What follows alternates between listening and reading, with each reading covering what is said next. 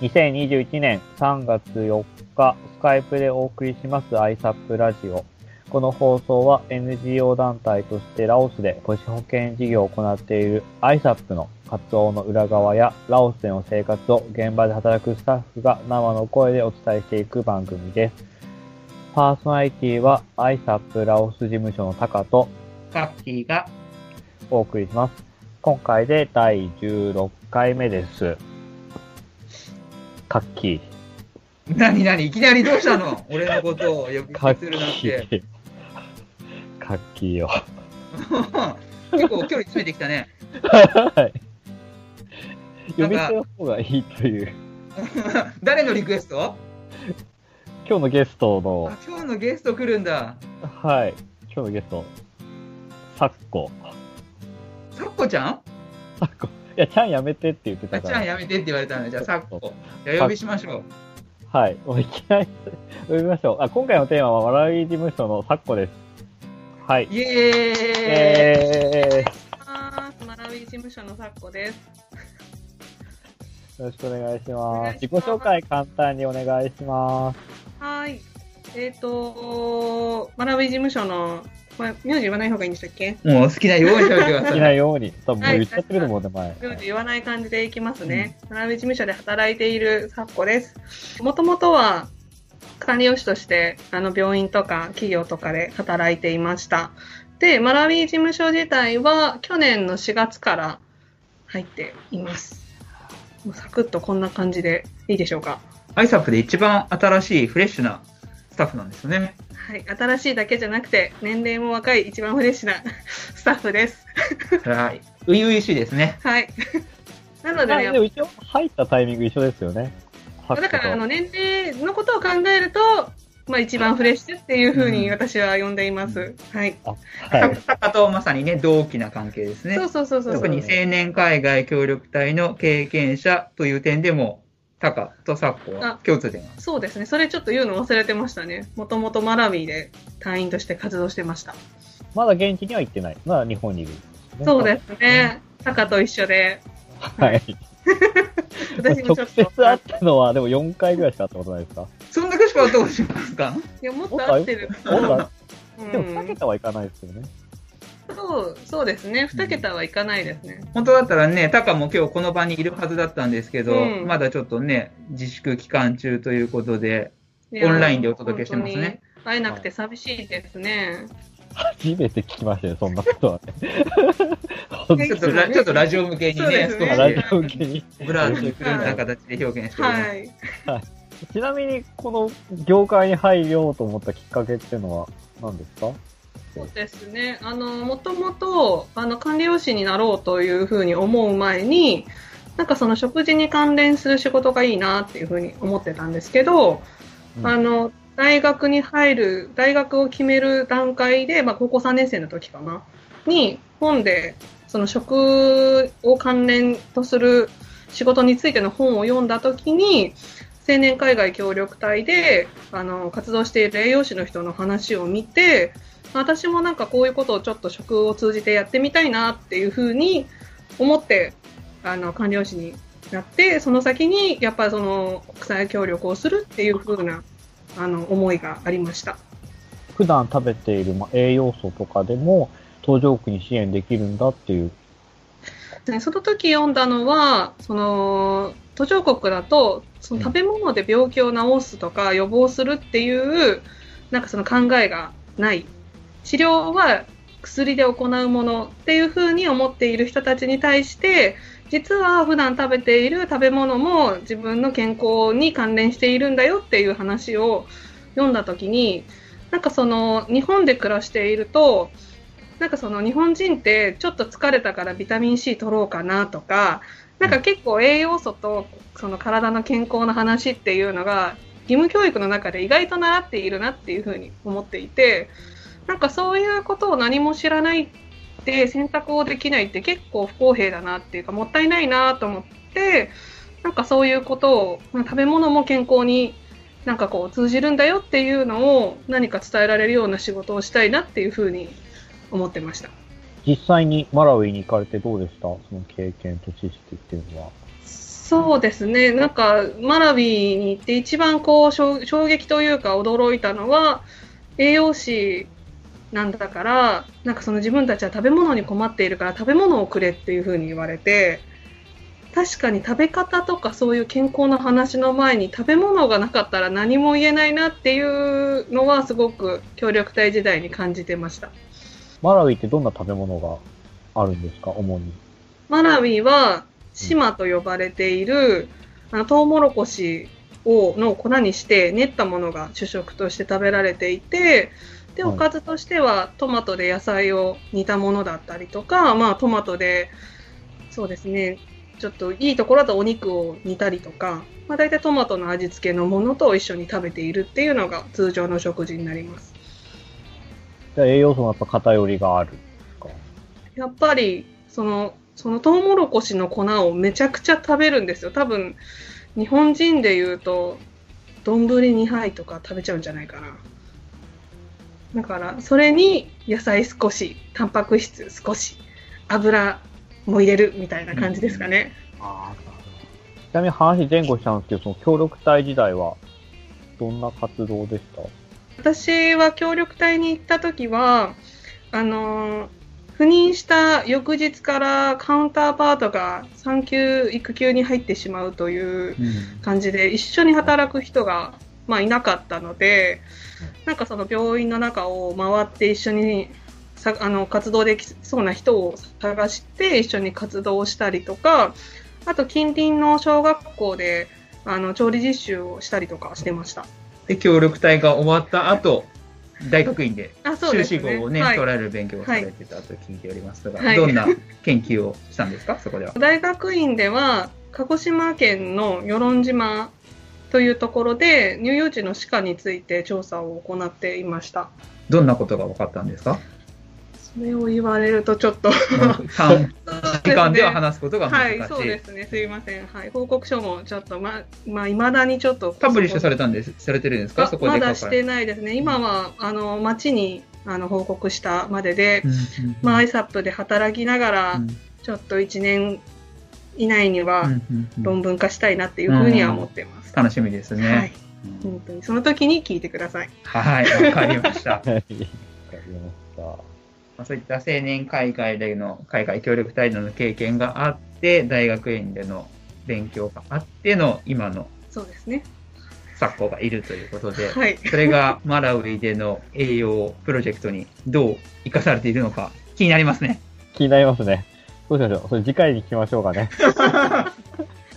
で次回ね、こいいうですか？次回もいて。はい、次回ぜひぜひ。次回も登場してもらって、本当にレギュラーの座を奪っちゃうかもしれないですけど、大丈夫でしょう？もう楽しみですね。めちゃめちゃ話せてたんでびっくりしました。今日昨今のおかげで私たちの距離感が縮まった感じしますよね。やったそうですね感じしまーいつもなんかね、よそよそしい感じで、タカさん、カッキーさんみたいな感じでやってましたけどね。いやいつもそれは感じてました。私、あの、一リスナーなので、ああ。仲いいあの、この二人って思いながら聞いてました。うん仲はいいんですけどね。その次に何か、仲はいいんだけれども、まだまだ心の距離があると。いやー、ないんですけど。ないですか？引け目があるんですよ、自分が。何ですか、何ですか、それ？引け目と負い目があるんで。なんですかねね。気になりますねうんまたそれはじゃあ、違う。おいおいねお酒をはいぜひ聞かせてください。はい、おいおい。このままエンディング入っちゃいますね。はい、お願いします。はい。はい、16回目の放送いかがだったでしょうかすごい楽しかったですねまるでお酒が入ってるかのような口の滑らかさで来ましたね。昨今は、はい。なっちゃう。やっぱり言い慣れてないですね。お酒めちゃめちゃ強いんですよね、確かい。やー、タカに比べたら負ねけちゃ噂にいますよ。聞くとね、どんだけ飲んでも酔わないとう。ん、本当に。いざるのような。いや、日本酒大好きって聞いてるんで。や、大好きですね。うんはい。緊急事態宣言上げたら行きたいですね、飲みにぜね。ひぜひ行きましょうんう。皆さんで。ね。はい。はい。えーっと、まあ、それではまたお会いしましょう。さようなら。さようなら。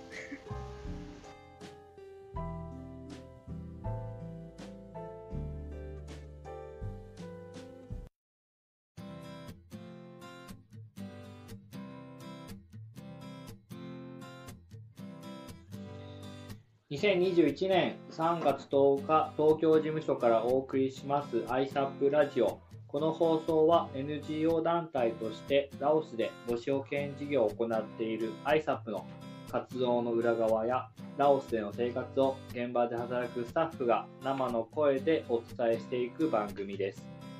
パーソナリティは ISAP ラオス事務所のタカとカッキーが、お送りします。今回で第17回目です。はい。今日天気いいですね。ね、いい天気ですね。気持ちいい青空が広がってました。花粉症じゃないんでしたっタカが花粉症だって朝初めて知って、ちょっと心配になってます。け先週かな？薬局行って1時間並べましたね。薬局じゃない、耳鼻科。耳鼻科行って。ラオスは花粉ないですよね。花粉症じゃない私にはよくわからないんですけど、そうやって聞きますね。はいなので、まあ、日本よりはラオスにいた方が、タカさんにとってはそう、過ごしやすい。過ごしやすいですね。本当ラオスも過ごしかった。はい。さて、今回のテーマは何でしたっけ？なんと僕の隣にはい。インターン生の信岡さんが来てくださいました。わあー。ーそれじゃあ今回のテーマ、信岡さんの紹介ということで、始めていきたいと思います。はい。えー、インターン生の信岡さんです。では、聞いていただきましょう。信岡さんです。イエーイよろしくお願いします。信岡です。はい。なんて、まず、はじめにお呼びすればよろしいでしょうか？ぜひ、のぶちゃんでお願いします。初々しいですね。ですね。タカちゃんとか呼ばれてますか？もしくはタカちゃんで呼んでほしいですか？いや、親に呼ばれあ親に呼ばれてる。親になってしまう。親戚に、はい、小学校で言われてました。ああ、なるほどねおと。なしいねって言われてました。ああ、想像できますね。タカタカちゃんがどんな幼少期を過ごしていたのか。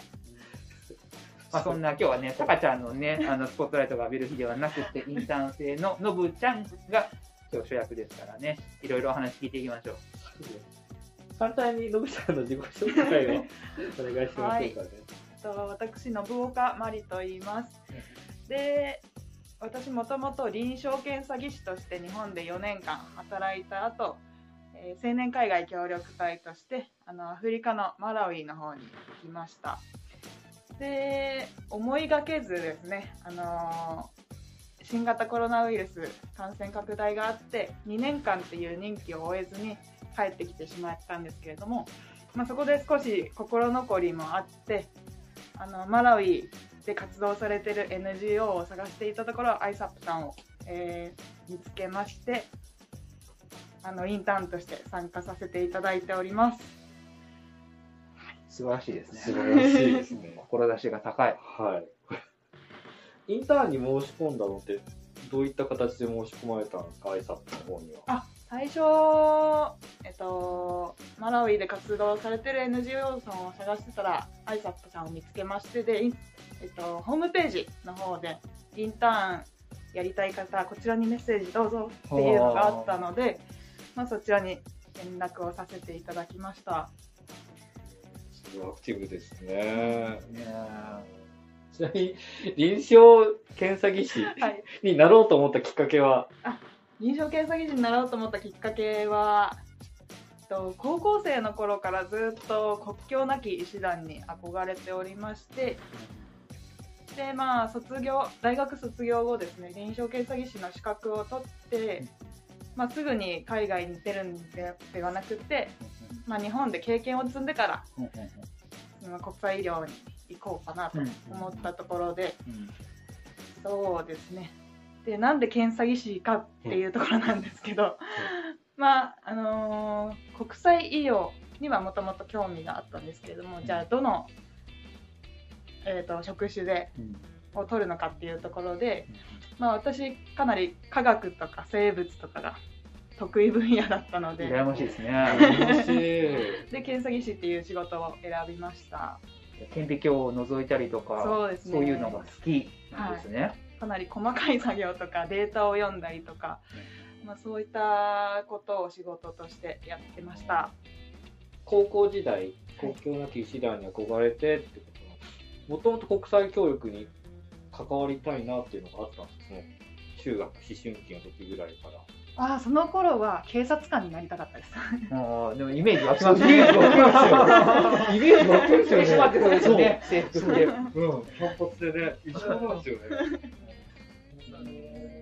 まあ人のために何か尽くしたい。ああそうですね国境なき医師団を、ね、最初目指していたっていうことなんですけど、将来的にはじゃあ国境なき医師団に入って、緊急医療援助の分野でも、ね、仕事がしたいっていうプランは今でも生きてるんですか？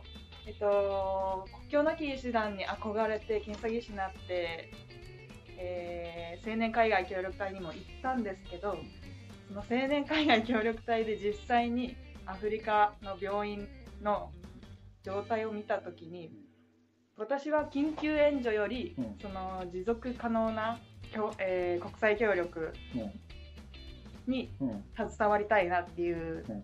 マインドが変わりましてそちらの方に。うん。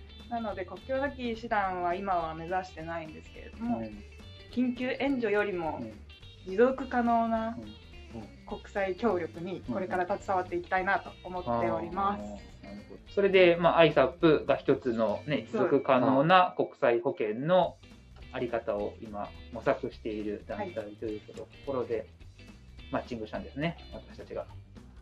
やっぱり草の根の方は興味あるんですか？あそうですね。草草の根の方が興味があります。やっぱり実際に現地にいる方と同じぐらいの目線で物事を見たいなっていうのと、そうですね。草の根レベルで活動したいなと思ってます。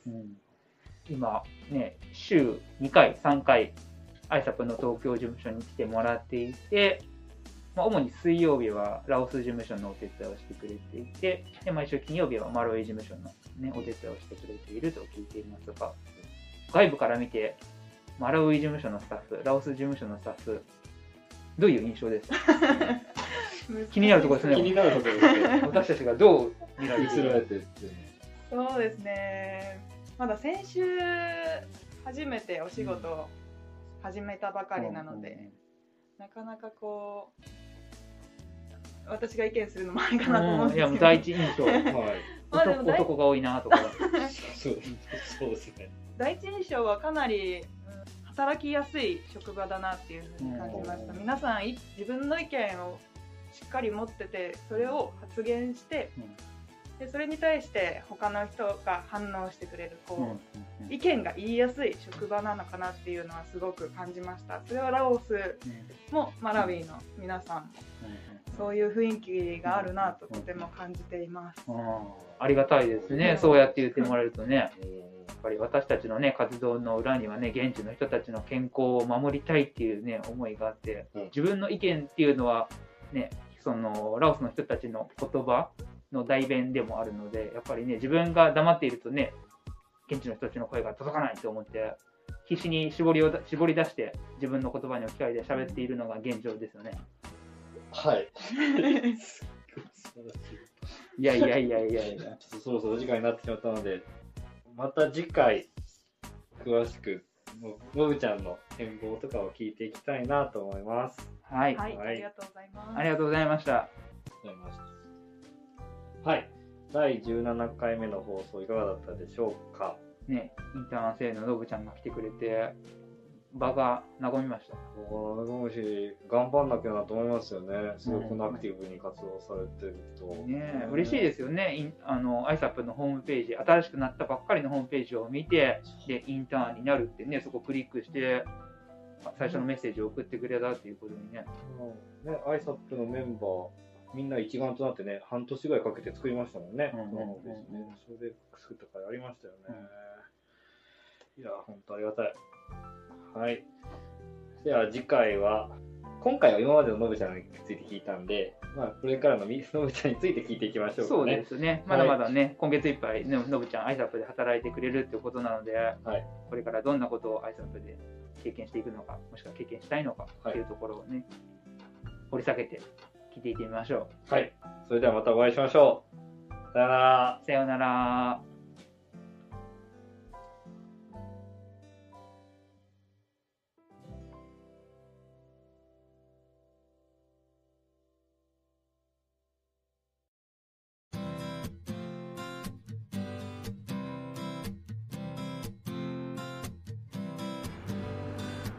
2021年3月17日スカイプからお送りします ISAP ラジオこの放送は NGO 団体としてラオスで母子保健事業を行っている ISAP の活動の裏側やラオスでの生活を現場で働くスタッフが生の声でお伝えしていく番組です。パーソナリティは ISAP ラオス事務所のタカとカッキーが、お送りします。今回で第19回目ですはい。今回は、昨今の紹介でそうですね、なるほどまあ、事務所からサッコがまた来てくれたので、す。はい。前回聞けなかった部分を聞いていきますか。前回めちゃめちゃ大好評でしたもんね。そうですね、そうやってそういう声があちらこちらから来てますよね。はい。なので、もう今回もぜひ、もうね、せっかくなんで、いつラマラウイ行っちゃうかわかんないんでね。うんうんうんうんはいじゃあそのあたりも含めてね、今日掘り下げて聞いていきましょう。はい。はいあ。えー、今回のテーマは、マラビー事務所の昨今の紹介。はい。イエーイえイエまたまた来てしまいました。すいません。ーイようこそようこそ、挨 よろしくお願いします。はい、もう本当乗っ取る勢いで来てます。ー、まあ、マラビー事務所さんでやっていただいてもね、いいんでね。ねえ、ね、これ共同作品にね、ゆくゆくはなっていくものですよね。そうね、でももう一人の日本人は同じことをしたくないって言ってたような気がします。え？同じようなことは。あまあね。被っちゃうからかぶっちゃうからね。やっぱりまあ別のね、メディアを通して、情報発信していくってことですね。そうですうん。まあそれはね、好みがありますからはねい。前回はですね、えー昨今の紹介だと、自己紹介と今までのバックグラウンドをお伺いしたんですけど、今回は今やっていること、その先について聞いていきましょうかね。聞いていきましょサッコさんは、あ、サッコは、マラビー事務所で 今どんな仕事をしてるんですか？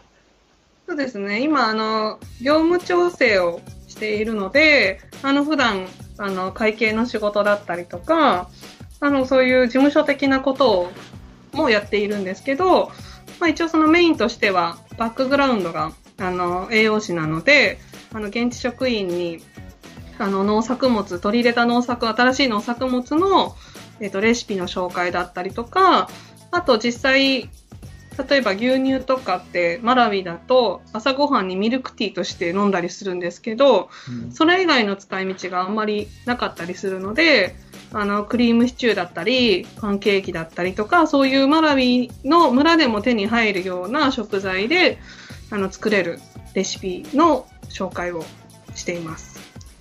新しいレシピっていうのは、もうメニュー自体がマラウイにないメニューなんですか？そうですね。はい。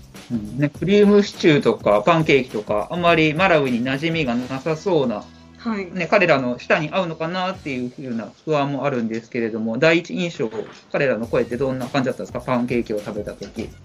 うん。パンケーキの時は、焼きたてに、まあ、そのアイサップの現地職員が食べたのはうん、焼きたてだったのですごい美味しいって聞きました。うん。うん。うん。うん。クリームシチューは正直そん。なに反応がなかったような気がするん、したん。ですけど、うん。なん。かその、アイサップマラウィ事務所の流れとしては、日本人がアイサップの現地スタッフに朝礼実習で新しいレシピを教えて、スタッフたちが気に入ったら、それを村人たちに教えるっていう風な形でやってるんですけど、なんか食べた時反応してなかった割に、めちゃめちゃ村で紹介しているっていうので、日本人側としてもクリームシチューに関しては、そんなに伸びると思っていなかったので、うんめちゃめちゃ驚きでした。うんうんうんうん。簡単にクリームシチューって作れるもんなんですか？まあ、あの、もともと栄養士で結構料理とかはしてたので、私は結構簡単に作れるかなって思うんですけど、はい。でも私も小麦粉と牛乳ねで作ったことありますよ。価格的には難しいのかな？多分そういつも普段ルーを使っている人間にとってはうん。本当にルーがなくてもできるのかなっていう不安がありますよね。だけど私あんまりカレーとかでもルー使わないことが多いので、あんまり、うん、そこは難しいとは思わない。うん、そう 僕も海外で生活はして初めてそう気づきました。ルーがなくてもカレーできるんだ、ホワイトシチューできるんだって。今知ったような感じですかね、中的には。一応ラオス行った時も外食、日本のセブン、はラップは外食が多いですからね。い、人に頼ってばっか生きてるんで、自分で食べなきゃ、作んなきゃダメですね。はいそうですね。ラオスでもね、栄養指導することがありますからうね。んそうですね。ねレシピね、どうやって作るのかをね、私たちもね、昨今から教えてもらわないと。ぜひぜひリクエストがあれば、はい、いつでも。えっと、今回、そのプロジェクトって、いつまでなんですか？えっと、プロジェクト自体は今年の12月までになってます。あ、そうだ。あ、どんな今お気持ちですか？今、今。えっと、気持ちっていうのはこのラジオについてってことですか？いや仕事についてですか？ラジオについてはあまり聞きたくないんで、仕事。について何そんな消極的なんですか？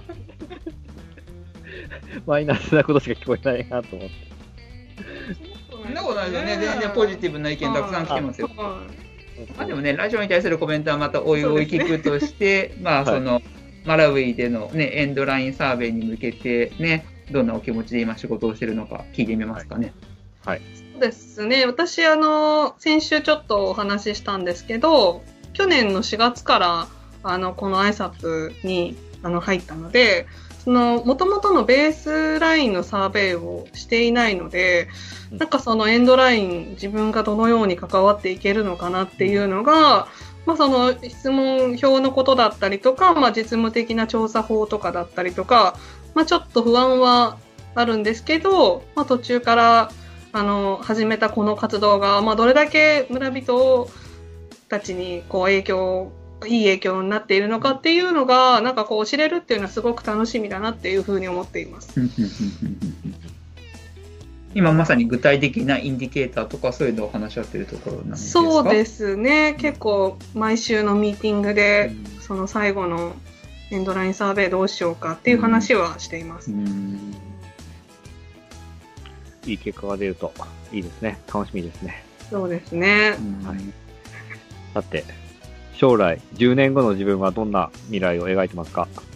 そうですね、10年後、なんかもともと、あの、マラウィから帰ってきて大学院に行ってきて、行っている時っていうのが、なんかその10年後、40入ったら、あの、フィールドで働けてるような環境になってるといいなって思ってたんですけど、なんかそのいろんなつながりで気がついたら、今の年にそのことができてしまっていたので10年後の自分がもうすでに達成されつつある。そうですね。なので、なんかもうちょっと、こう、今の仕事を、なんか深掘りしていけるといいのかなっていうふうに思っています。ただ、そうですね、あの、自分の中で、体が動くうちはフィールドにいたいなっていうふうに思っているので、40代元気だったら、まだフィールドにいるかもしれないですね。やっぱりそのマラウイにこだわり続ける。特にないです。あじゃあラオスに来ることもある。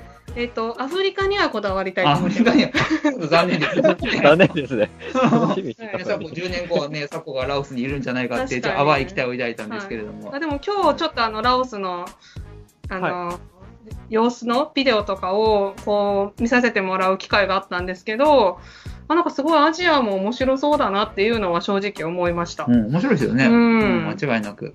居心地が良いなというふうに普段から感じてました。はい。今日もいいですし。では、ラオスでお待ちしてます。ありがとうございます。はい、エンディングです。第19回目の放送いかがだったでしょうか？聞きたいことが聞けましたかね、サッコに。貴重な、ね、先週のサッコのコーナーと今週のサッコのコーナー聞けてよかったなと思ってます。今までね、こんな話聞いてなかったですもんね。うんね、もっともっと掘り下げて聞きたいなと個人的には思いましたけど、またローテーションを回してね、来てはい。もらいましょう。そうですね。乗っ取ってほしいですよね。うん。乗っ取られちゃうと困るんですけど、はい。あわかりました。あと、学び、これ、た高野だって、これ、高野番組でしょ、これ。あ、そうですけど。うん それ自分で乗っ取られてほしいなんて言っちゃダメでしょ。あ、え、あ、あそうそう、責任感がちょっと薄れてきちゃいましたね。いかんですね。はい。次回、次回というか、将来的には、あの、もう一人のワイモトさんにも出てほしい。ああね、ワイモトさん来てもらいましょうね、ゲストとしてね。うんいろいろ怪獣とかすごい詳しいみたいなんで。うんうんうんねはい、きっとフィーリングはタカと並ぶようなはい。センスの選手だと。はい。それではまたお会いしましょう。さようなら。さよなら。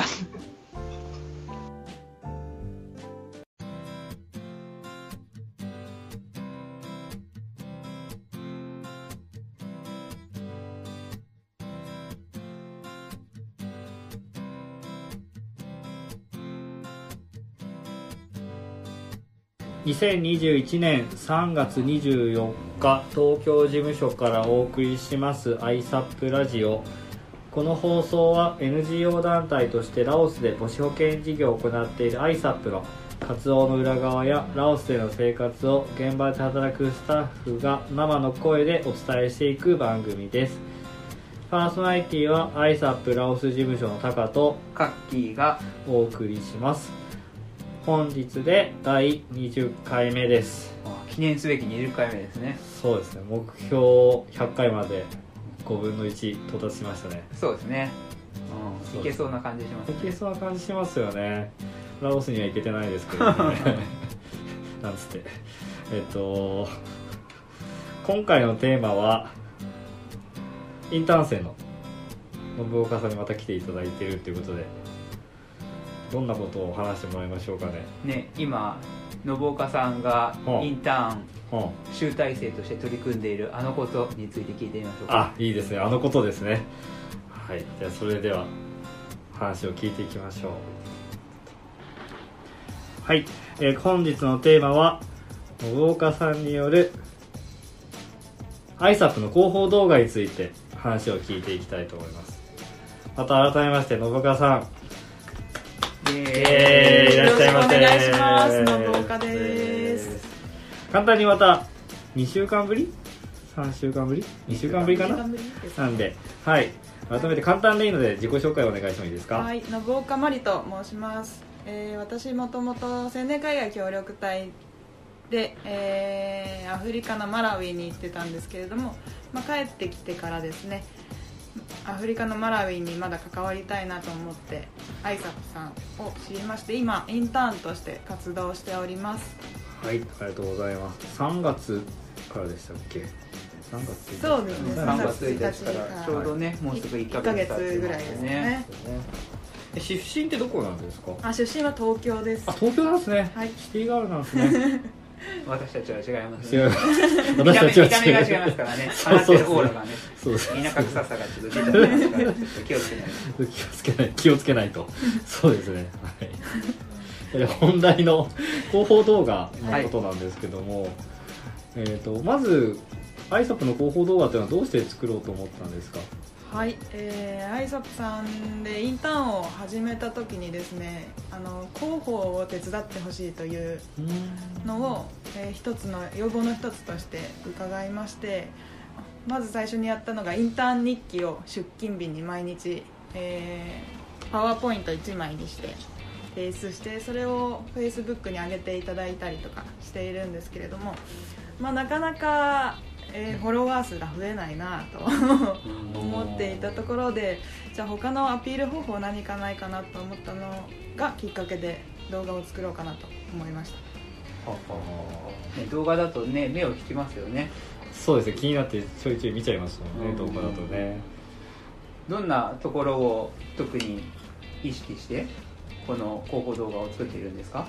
はい、えー私の、えー強みですね。インターンっていうのが皆さんにはない。私の、私独自の視点だなっていうところから、まあ、次のインターン生のためにインターンがどういうものだったよ。一日こういうことしてるよっていうのを見てほしいと思いましてそういう内容の動画を作ろうと思っています。なかなかねホームページやフェイスブックだけだとねどんな仕事を具体的にしてるのかってわからないと思うんでねこうやって信岡さんに来ていただいて伝えていただくとねこれからねインターン生希望してる方は入りやすいかもしれないですよね、そうですね。学生さんとか、まあ、社会に出て働いているんだけれどもこれから国際保険の現場で働いてみたい。でもフィールドに出る前にはちょっとね NGO にちょっと片足突っ込んでみたいっていう人にはぴったりなうんうんうんうん事務所がここにありますね。そうですね。でさっきおっしゃってましたけどその3月にあとフェイスブックにあの活動日記上げていただいて、やっぱ写真のセレクトとかもやっぱりね私たちの目線とは違うセレクトをされてたんで、新鮮だなって思いますよね。うん。えっ、と作られる動画はどんな人に見てほしいですか？特に。まあ、特にはそうですね。インターンをやりたいなと思っている方に見ていただけたら、まあ、インターンの実際がこういうものだよっていうのを少しでも分かってもらえるんではないかなと思います。でインターン次にインターンやりたい人がこう ISAP さんの扉を叩きやすいようなちょっと背中を押せるような動画になったらいいかなと思っています。もうすでに国際保険に興味があって実際 NGO 団体どんな活動をしてるのかなって興味のある人にはい。見てほしいということですね、ははい。具体的な内容ってなんですけどもどんな感じの構成なんですか？まあ、構成はいろいろ考えたんですけれども、うん。まあ、あのインタビュー形式で、えっと、私がインターン、えー来ようと思ったきっかけとか自己紹介とかをした後ですね、まあ、一日の業務の流れを動画にして、えーその後最後に私がインターンを通じて感じたことだったりとかこれからの進路だったりとかまあ、そういうインターンを通じて感じた心境の変化などをですねインタビュー形式でお話しさせていただこうかなと思っています。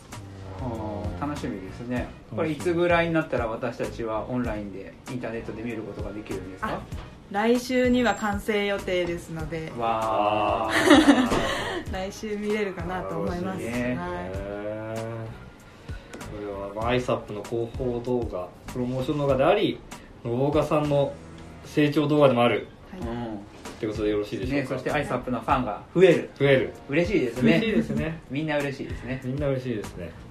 はい。じゃあじゃあ来週の Facebook はい、で楽しみにしましょはーい。よろしくお願いします。うはい。第20回目の放送いかがだったでしょうか？